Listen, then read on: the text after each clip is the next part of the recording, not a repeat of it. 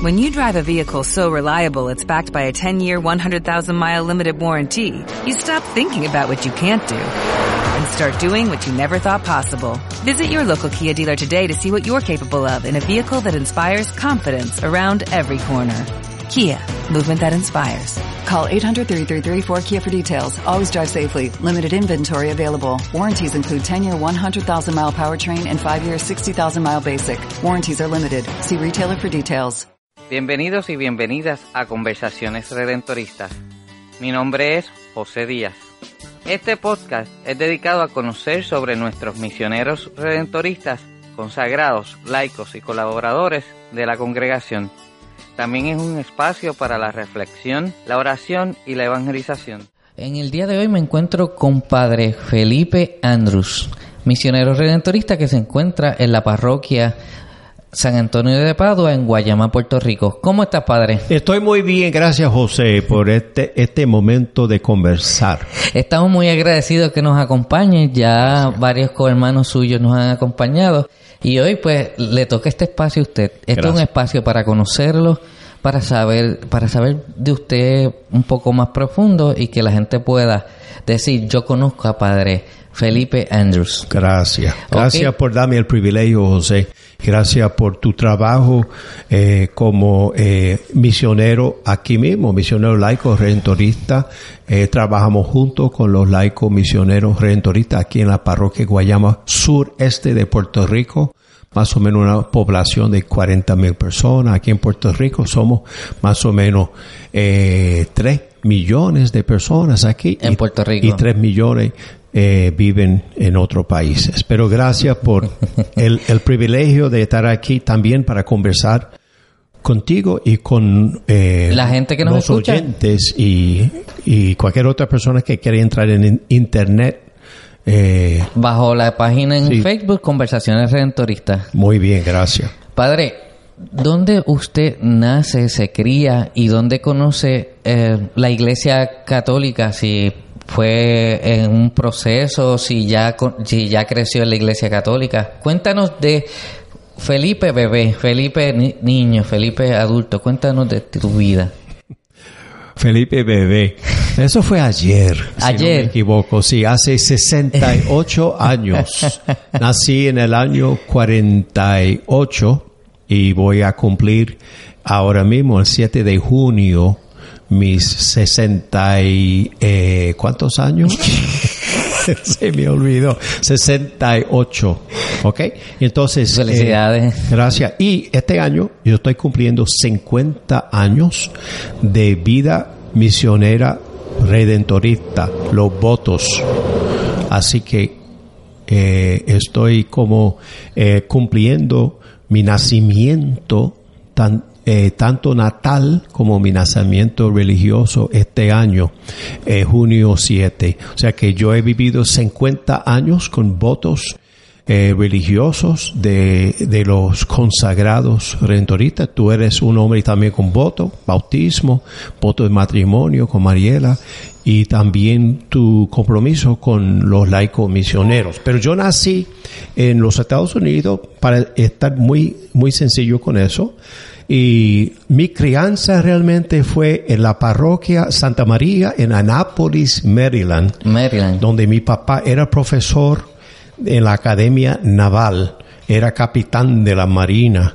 Eh, con el presidente Carter en uno de sus submarinos y él fue eh, asignado a dar clase en la Academia Naval, que está al lado de la parroquia de Juan Numen y Francisco Silos. Eh, la parroquia Santa María es mi parroquia de crianza como servidor del altar a, lo, a los 10 años, 11, 12, 13 años, y me acuerdo mucho de un hermano misionero redentorista, Mateo, que descanse en paz, que a veces después de tres misas de ser servidor allá, porque me gustó servir, y entonces yo estaba ahí para tres misas, y realmente me, me, me sentí enamorado de, del icono del Perpetuo Socorro, que siempre a una edad muy joven, a, a los 10, 11 años, me acuerdo mucho del icono en la parroquia Santa María, donde Juan Numen y Francisco Silos, tremendo misionero. Acogían a los emigrantes. Exacto, el mismo icono, sí, los inmigrantes, eso fue muy importante. Entonces, eh, de ahí yo comencé a conocer los redentoristas, sobre todo en el comedor, porque ahí yo comencé a aprender a comer liverwurst y pan y mantequilla y café. Nunca en mi vida yo había desayunado liverwurst. Liverwurst es una carne eh, favorita de los alemanes y los redentoristas alemanes comenzaron, eh, Numen era alemán, ¿no? Entonces también Silos, ¿no? Entonces yo, yo comencé a comer liverwurst para mi desayuno a los 10 años. Entonces de ahí, eso fue después de la, la, no, la, la, la tercera misa, porque en, aquel entonces para eh, comulgar había un ayuno total. Eso yo estoy hablando del año más o menos 58, 50. Sí, que todo esto es antes del Concilio Vaticano II. Correcto. El Concilio Vaticano era 62, 3, ah. con el tiempo del Papa Juan 23. Pero yo estoy hablando del año 58, antes que tú naciste. Mucho antes. Sí, mucho antes, sí, mucho antes. Así que eso fue mi crianza realmente y de ahí fui al seminario. ¿A qué edad? Menor. Al seminario en Pennsylvania, donde otros fueron Padre José Hachet. ¿A qué edad, ¿a qué edad Padre Rafael Torres también fue a los 14 años. 14. También Padre Miguel García, que de cáncer en paz, también fue. Él entró en el mismo grupo mío en el 62. Así que eso fue mi crianza más o menos muy paralela con la familia redentorista. O sea, que, yo, era laico redentorista realmente, pero sin título formal, como tú tienes título formal. pero yo, yo, yo era laico redentorista eh, desde los, eh, realmente desde los 10 años, porque eh, en el, cuando yo tenía 9 años, mi mamá murió pariendo en Hawaii, en Pearl Harbor. Yo vivía en Pearl Harbor. Mi papá era eh, veterano de la Segunda Guerra Mundial, pasó la noche con tiburones cuando los kamikaze destruyeron su, su, embarcación. Y él pasó toda la noche como, como joven con eh, los tiburones y, y él ahí comenzó a pensar, yo jamás yo voy a estar en una lancha arriba en el mar, yo voy a estar en los submarinos. Y él comenzó a estar, y eso fue su tiempo en Hawái cuando yo tenía 6, 7, 8, 9 años. Mi mamá murió allá pariendo un bebé, su nombre era Juan, como nosotros en Puerto Rico tenemos una gran devoción a Juan Bautista. Y entonces de ahí mi papá fue trasladado a Nápoles en el año 58. Y yo estaba ahí hasta el 62, fui al seminario menor por cuatro años y los votos en el año 67 en, en Baltimore y después 68, 72 en la Universidad Sofield eh, eh, para mi, mi, bachillerato en filosofía y después eh, cuatro años en Isopus en, allá en Nueva York para eh, mi maestría en teología y estudios religiosos, ordenación 74 y llegué aquí a Puerto Rico en el 75, a Caguas. Ok, tú ves a los redentoristas a tus 9, 10 años, estás con ellos hasta los 14 que entras al seminario. ¿Veías esta parte de misionero de ellos? ¿Veías, ¿O solamente te gustaba servir en la misa? ¿Veías esa manera de ellos salir y evangelizar? Correcto, yo, yo vi desde muy joven eh, los redentoristas, no solamente en el templo, sino en la calle. Eh, y, y, de hecho fueron a visitarme, mi casa. Eso fue muy importante. La relación amistosa que siempre tienen los, misioneros con las familias, dando a la familia. Yo, yo, anoche yo estaba con una familia en Caimital, aquí en las montañas de Agua Buena, digo, de, Guayama. de, Guayama, con Coco, que es mi amigo desde muchos años. Él tiene Parkinson's, Alzheimer y un poquito de, de problemas de los riñones. Está en diálisis ahora mismo. Y, y yo fui allá con su familia y entonces hablamos y compartimos y entonces eso fue lo que una de mis primeras impresiones importantes de los rentoristas, la visita a las casas del pueblo. Tú entras y haces todo el proceso del seminario, te ordenas sacerdote, el misionero, ¿Cómo llegas a Puerto Rico? Por conocer a Miguel García, a los puertorriqueños y. Félix Catalá, que está ahora mismo en una recuperación también. Eh, bueno, yo comencé desde Hawái, yo era un, un muchacho blanco. Y, y, yo soy medio blanco, medio rosado. Tengo muchas pecas ahora y mucho sol caribeño. Pero yo era un blanquito, ¿no? Hauli, este, un hauli. Hauli significa en hawaiano eh, blanco, como Melikilkimaka significa feliz Navidad. Y, y, son las únicas dos frases que, yo me acuerdo. Pero desde los 6, 7, 8, 9 años, yo, yo, yo me sentí como inmigrante, como raro, como de otra raza. Que, que yo no era de, de la población este, este particular. Nativa, nativa. Nativa, nativa, sí. Entonces, pues yo fui a Nápoles y me acuerdo de, de mi primer amigo pelotero, porque era un catcher, receptor, e, era un muchacho afroamericano y él vivía, eh, eh, él se llamó Carlos Charlie, entonces él vivía en eh, un sector de Nápoles, West este West Side, o sea, una parte donde vivían los afroamericanos. Y estoy hablando del año 58. Sí, que había el racismo era Eso fue antes del tiempo de, Luther King. de la cuestión civil, o sea, de luchar por los derechos humanos de todos los, pueblos, sobre todo los afroamericanos. Sí, sí, de Martin Luther King, que era el año 60 más o menos. Que, dicho sea el paso, el Trump, el presidente, le dio al Papa Francisco ayer eh, los libros de Martin Luther King como regalo de, de, de, los Estados Unidos, muy interesante, un, un hombre como Trump, eh, con todos sus problemas, dando este el, al Papa Francisco. Los escritos el Papa Francisco le dio Laudato Si, que es la encíclica sobre el ambiente, la ecología, que es un, un tema muy importante para discutir con todos los americanos y los oyentes sobre la madre tierra, como, como, como realmente la primera madre nuestra. La segunda madre es la madre biológica, pero es la madre tierra que le ayudó a la madre biológica a ser madre. Bueno, lo que y que nos acompaña también, sí. Desde ahí, Hawái, allá en Anápolis, eh, me encontré con, con mi amigo que era tremendo pelotero y entonces yo me acuerdo que era muy normal para estar con él. Ahora yo me acuerdo una vez entré en la piscina de la Academia Naval, una piscina de, de las familias de la, de, de la Marina Norteamericana y el, el, el hombre que trabajaba en la entrada, en la puerta, me dijo a mí que yo sí podría entrar pero no Charlie no. a Charlie, no. Y eso fue el comienzo de mi conciencia de los derechos humanos. Yo le hice la pregunta a mi papá, papá, ¿por qué él no puede entrar? Y yo sí, porque era un visitador. No, pero papá, yo he entrado antes con otros visitadores. ¿Por qué él no puede entrar? Y, me dijo, porque él es, él es de color. Y eso fue la forma. Nunca decía negro y blanco era de color. De color Era la forma de escribirlo. De color. Y dice, papá, yo tengo color también. ¿Y por qué yo puedo entrar y, y, y, él no puede entrar? Entonces, porque él tiene un color más fuerte que es el mío. O sea, ¿qué pasa? Y eso va a afectar el agua en la piscina el color. Y entonces eso fue una discusión con mi papá. Y, mi, papá no podía decirme, mira, la verdad es, somos racistas. Eso es. No Somos Una raza es mejor que otra y una raza sí puede entrar, otra raza no. Pero eso fue el comienzo porque en el seminario me encontré con los puertorriqueños y los dominicanos.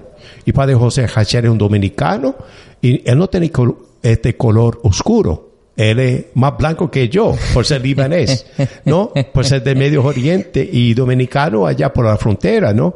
Pero este, o sea, es que los padres rentoristas fuimos a la frontera porque Trujillo no, nos dijeron vete a la frontera para mantener blanca la raza y no mezclarse con los haitianos, que eran los negros, negros, negros, negros, ¿no? Entonces, pues Otro tipo de los fuimos a la frontera entre San Juan de la Maguana, República Dominicana y Haití, eh, precisamente para defender el color blanco de la religión. Yo no sé cómo exactamente entender la lógica de eso. Eso es lo que yo he escuchado. Yo no sé si es verdad o no.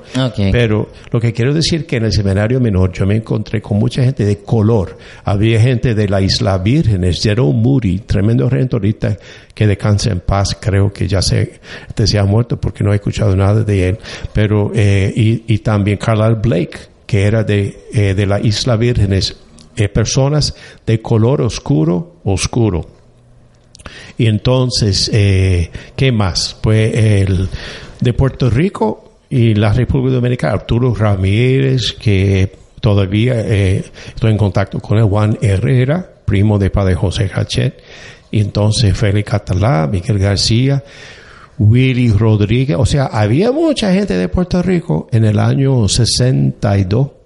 Eh, padre Rafael Torres ya había entrado con, con, con padre José Hachet, pero así padre Antonio Hernández. O sea que todo, uno puede conversar con ellos para entender la cuestión de, de, de, de culturas, que es para mí más importante que el idioma. El idioma es importante para entender culturas, pero uno puede entender la cultura sin hablar En la relación. bien español o inglés. Por ejemplo, la cultura americana es muy diversa. A- Aunque dice aquí los americanos están allá y nosotros, pero América, ¿qué significa América? América del Norte, Centro, Sur. Yo Eso es entiendo, otro gringo, tema. gringo es la palabra más. Gringo home, eso viene de los mexicanos. Cuando decía a los verdes, gringo home. Gringo go home. Sí. No, green, green verde, porque, Ok. porque los eh, soldados tenían uniformes verdes. Entonces, green, go home. Gringo, go home, vete a tu casa. ok. Es- Eso fue parte de, de la cuestión de, Cultural. de- En el 75 había tres opciones para mí para trabajar. En el Bronx, Nueva York, en eh, Puerto Rico, o también la otra opción era eh, trabajar en una parroquia anglosajona, ¿no? Eh, solamente con inglés. Entonces, pero yo, yo, sinceramente, desde que yo conocí a Félix Catalá, a Rafael Torres, Felo una vez vino a, a Nueva York para hablar de la vocación y yo le invité a él a hablar en la misa. Y fue muy, muy profundo para mí. O sea, como co- allá en ese año 74 comenzar yo a pensar, bueno, Puerto Rico sería muy interesante. Y mi papá conocía a Puerto Rico por bombardear Vieques en los años eh, 50. Ahí sería culebra. Sí, sí, todo el, mundo, no, no, todo el mundo fue a Roosevelt Roads, la base militar americana, para bombardear Vieques, mi abuelo, mi papá, mis hermanos, y por eso parte de mi vida como rentorista, eh, porque nosotros los rentoristas hemos este, trabajado en Vieques, era participar en el año 2000 con la, la desmilitarización, la, la descolonización, qué sé yo, una palabra grande ahí, No, sacar la Marina de Vieques, para- Sacar la Marina de Vieques. Sí, que sí, fue sí. una movilización civil Aunque en Puerto Rico para que Vieques tiene un problema ecológico enorme porque hay, hay, hay cuestiones de bombas escondidas por ahí, pero lo que quiero decir es que eso es eh, mi, mi historia con Puerto Rico. Y ya que está ahora aquí, que le, le gustó pues la parte latina, por, por decirlo así, e- ese, ese calor latino, y que lleva más tiempo aquí que en Correcto, Puerto Rico. 40 años aquí, o sea que desde el 75, así que eh, eh, eh, estoy llegando. Como le he dicho 40. Padre Andrés y eso, usted lleva más años que yo 47 viviendo en Puerto Rico. 47 años, sí, más o menos. Tengo 68, entonces yo llegué aquí eh, recién ordenado en el 75, correcto. Entonces, ¿cómo tú ves la misión redentorista Bueno, en esta sociedad actual? Bueno, estamos eh, ya implementando este capítulo general sobre la reestructuración. Estamos en eso, ¿no? Reestructurar significa como, como eh, construir de nuevo, o sea, hay que construir de nuevo. Bueno, hemos pasado muchos procesos de apoderar parroquias para que la parroquia eh, se floreciera para ser parroquia diocesana. ¿Ok?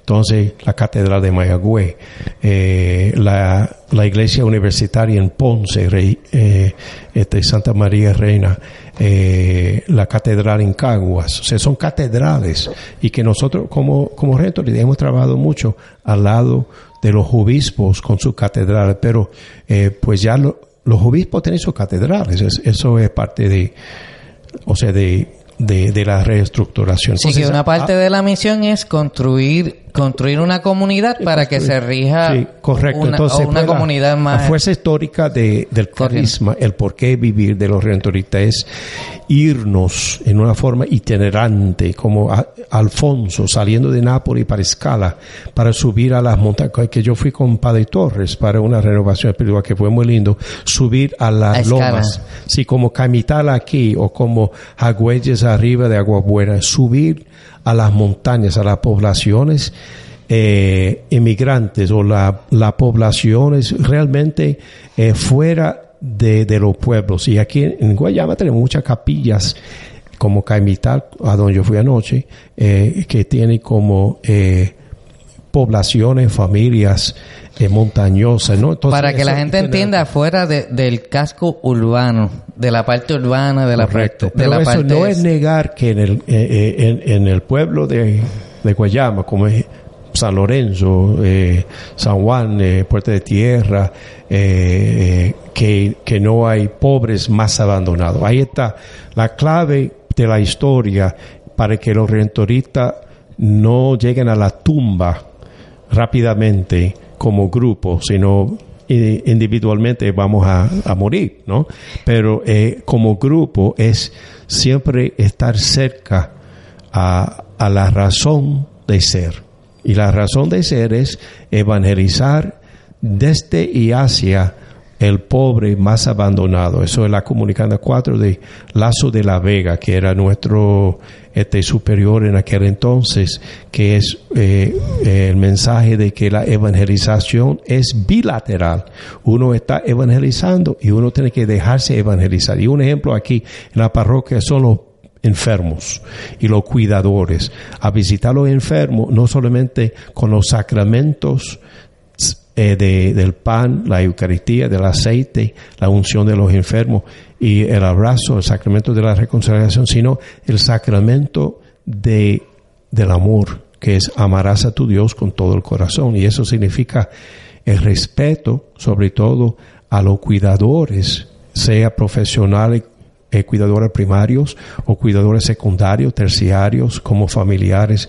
Y aquí en, Guayama hay mucha gente mayor que están abandonada porque sus familias ya han emigrado a la Florida, Orlando o a, otros lugares. Así que eso es la razón de ser de los rentoristas, de evangelizar desde y hacia las la personas pobres más abandonadas, comenzando con el pobre más abandonado en nosotros. Cada persona tiene el pobre más abandonado en su corazón. Ok, usted está ahora mismo visitando a los enfermos, pero dedicándole un poco, eh, dedicándole atención a los cuidadores que a veces están abandonados. Y, y como tal es que dejan de hacer sus cosas, dejan de quizás hasta vivir su espiritualidad, por decir, por decir algo, por cuidar a esa persona. Se están dando, ellos están en su misión, ellos están en, en su servicio a lo que es el, Cristo crucificado en esa cama. Correcto, o sea que uh, es no solamente entrar con la comunión sacramental y con la unción sacramental y con la bendición o la absolución sacramental, es entrar y decir al cuidador, ven conmigo, vamos a, juntos a buscar una Biblia aquí. Muchas casas no tienen Biblia. Y vamos a bendecirnos con un texto de la Biblia. Quizás el texto dominical. Y por ejemplo, ahora es el texto de, de la ascensión. Eh, cuando Jesús dice, yo voy a estar con ustedes todos los días hasta el fin del mundo. Eso es grande. Sí. Entonces, de, decir eso a una persona que se está muriendo, decir, no, Dios está aquí contigo para siempre. No importa si, si uno se muere es que lo que sí nos importa es que Dios siempre está con nosotros. Entonces, orar eso con el cuidador eh, primero, entonces invitar al cuidador si quiere orar con uno eh, al lado de la persona enferma. Es, es, como fortalecer la relación espiritual entre el cuidador y el enfermo. Sí, porque al, al fin y al cabo, eh, llevarle la comunión, llevarle sacramentos al enfermo, pero si el cuidador como tal no tiene paz, retoma un carácter más agresivo quizás con ese enfermo Correcto. y no hay paz, no hay paz hay en la casa paciente con no Alzheimer uh -huh. que comienza a pelear son peleones sí. ¿no? entonces eh, y, y, el cuidador vive con mucho estrés. Pues tengo un folleto aquí del estrés del cuidador con pacientes de demencia y Alzheimer. Entonces eso es parte de, del Ministerio de Pastoral de Salud. El obispo Rubén está este padre Rubén está haciendo en una comisión de salud un estudio de la necesidad de los enfermos y de los cuidadores y de los ministros, porque la salud es una de las cinco ejes fundamentales, de los cinco ejes fundamentales del proyecto pastoral nacional, o sea, de Puerto Rico, de toda la diócesis. Y eso es mi trabajo principal aquí, pastoral de salud. Tengo dos grupos, vicentinos, que hoy mismo voy a buscar un bastón, unos pañales, eh, para subir esto de un almacén aquí abajo hacia la oficina, porque viene eh, eh una persona felín, es una señora de pastoral de salud, ella venía a recogerlo para, porque hay, hay muchas personas que no tienen los recursos adecuados para comprar eh, materiales como bastones, etcétera. Y aquí tenemos un tipo de cooperativa donde una persona que ya se ha muerto, la persona y la familia quiere compartir, donar, donar a, nuestro centro aquí, pues se puede eh, hacerlo. Padre, por último, eh, de, en cuestión de eh, preguntas, ¿qué le aconseja a alguien que está escuchando este podcast para que escuche la voz del Señor y en su vocación, ya sea la vida religiosa o sea un laico comprometido así con la misión? Eh, ¿qué, ¿Cuál es su consejo para este tipo de personas, para los que nos están escuchando? Yo creo mucho en, eh, la bondad. Y, en hacer el bien sin mirar a quién. Y yo creo mucho como psicólogo clínico que el cerebro produce endorfina y serotonina, que son eh, químicas en el cerebro, que produce realmente el gozo, el gozo, el gozo que más es mucho más que felicidad, la felicidad pasajera, pero el gozo es la la, la, bondad permanente de Dios en la historia frente a la maldad. Entonces creo mucho en, eh, como profesor eh, de la Universidad de la Católica por 10 años en Santo Domingo, República Dominicana, en la carrera que produce gozo y que cada persona tiene que buscar su carrera. Es, es su... En estudio, su, su maratón, es mi camino donde yo voy a caminar. Mi carrera significa voy a caminar y a veces correr cuando hay fechas límites para entregar trabajos, ¿no? Entonces, ¿cuál es mi carrera? Que es más que ocupación, es mi carrera, es mi camino, como dice Jesús, yo soy la vida eh, y el camino y la verdad, ¿no? Entonces, buscar en tu alma cuál es tu carrera y incluir, sea abogado, médico, doctor, sea sacerdote, religiosa, hombre casado, mujer casada, hacer el bien sin mirar a quién, buscar la carrera donde yo puedo con mis talentos hacer el bien frente al mal. ¿No? Entonces, hacer el bien con más frecuencia que el mal, porque todo el mundo mete la pata, todo el mundo comete errores y uno aprende muchas veces por los errores. Y entonces, es como decimos, de Guatemala a Guata peor. Y en vez de eso, es de Guata bien a Guata mejor. Guata Guata es una palabra indígena, Guatemala. Pero e, eso, eso, entonces, es, es orar. Hay, hay que conversar con Dios y decir, Dios, ¿cuál es mi carrera? Ayúdame a identificarme. Enséñame. Buscar jóvenes, buscar amigos y amigas, como, como hacemos, no para hacer la tarea. Porque muchas veces se juntan la gente para hacer la tarea juntos. Para copiarse. Ajá, exacto. Pero es para juntos discernir si es carrera. Entonces, Dios llama. Vocación significa no tanto eh, eh, eh, una cosa, no, es un verbo, no, no, no es sustantivo, vocación. Dios nos llama, vocar, vocar significa voz. Dios nos llama en, la naturaleza, pero en la amistad. Yo soy redentorista hoy por muchas razones, pero una razón muy grande es ser amigo del Santísimo y del pobre y de la misión desde la amistad con el pueblo y con los mismos hermanos redentoristas. O sea, consagrar significa apreciar cada día más la, la, bendición bautismal, porque la vida religiosa de los votos es como parte del árbol de la vida, ¿no? Entonces las raíces realmente es la primera llamada de Dios en, en el nacimiento de uno.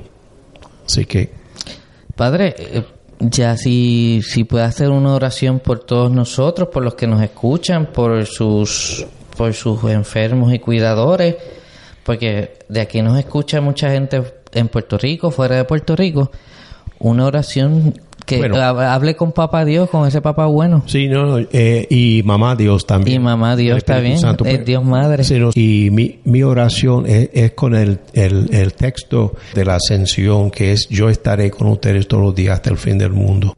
Y entonces, pues, pues con lección de vida, que es la lectura orante de la palabra, queremos preguntarnos como oyentes aquí, porque yo también soy oyente de la palabra del Señor, cuál es el mensaje de Dios. Entonces, eh, eh, yo creo que mi oración con ese texto es, gracias Señor por estar con nosotros, sobre todo con nuestros oyentes de Japón, de los Estados Unidos y de, de aquí de Puerto Rico que nos está escuchando. Y gracias José. Y América Latina, América Y América Latina, gracias José por tu trabajo como laico misionero. Todos somos misioneros, todos somos discípulos, como dice eh, el documento de Aparecida. Así que no, no es que los rentoristas somos especiales. especiales y, bueno, tenemos especialidades, o sea, por los talentos personales. Claro, pero la cuestión es, nosotros somos una familia universal. O sea, hay muchos grupos misioneros. Entonces, ¿cómo podemos aprender de otros grupos misioneros? Y yo creo que como sacerdote misionero yo he aprendido mucho aquí de los laicos cristianos, o sea, cómo cuidar como los vecinos, cómo cuidar al vecino enfermo como vecino, saludar y compartir. Así que gracias José por ser un buen vecino conmigo hoy. Gracias Padre por acompañarnos.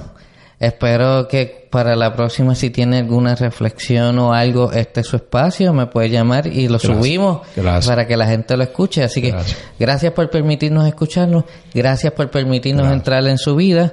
Así que... Y que viva Cristo resucitándose en el pueblo, que, que viva la, la Madre nuestra del perpetuo, socorro. Que es algo muy especial de nosotros los rentoristas.